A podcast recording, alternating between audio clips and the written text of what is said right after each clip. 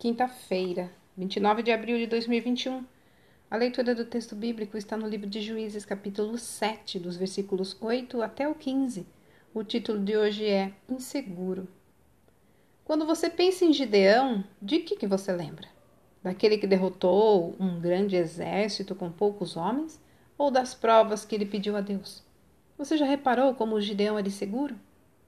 Pediu sinal de que era o Senhor que lhe falava Derrubou um altar à noite porque tinha medo dos moradores da cidade. Fez a prova com Alã duas vezes. Vemos que, para obedecer, ainda precisou de mais uma confirmação do que Deus já havia lhe dito. Há situações em que Deus nos assegura de forma muito clara que seremos vitoriosos, mas nem sempre. É verdade que ele nem precisa fazer isso, mas muitas vezes tem misericórdia e se compadece de seus filhos fracos e inseguros. É incrível como ele nos conhece e age da forma que precisamos. Gideão é chamado de valente e tem a garantia de que o Senhor estava com ele.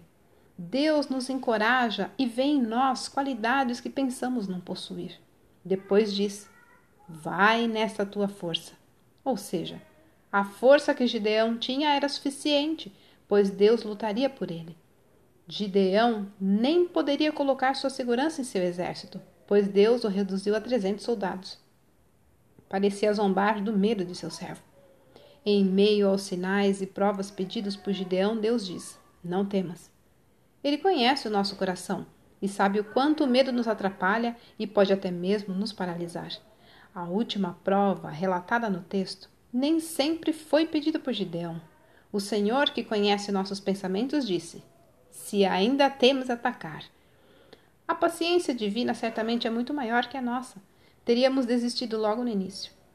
Deus conhece nossos medos, mas não nos deixa presos neles.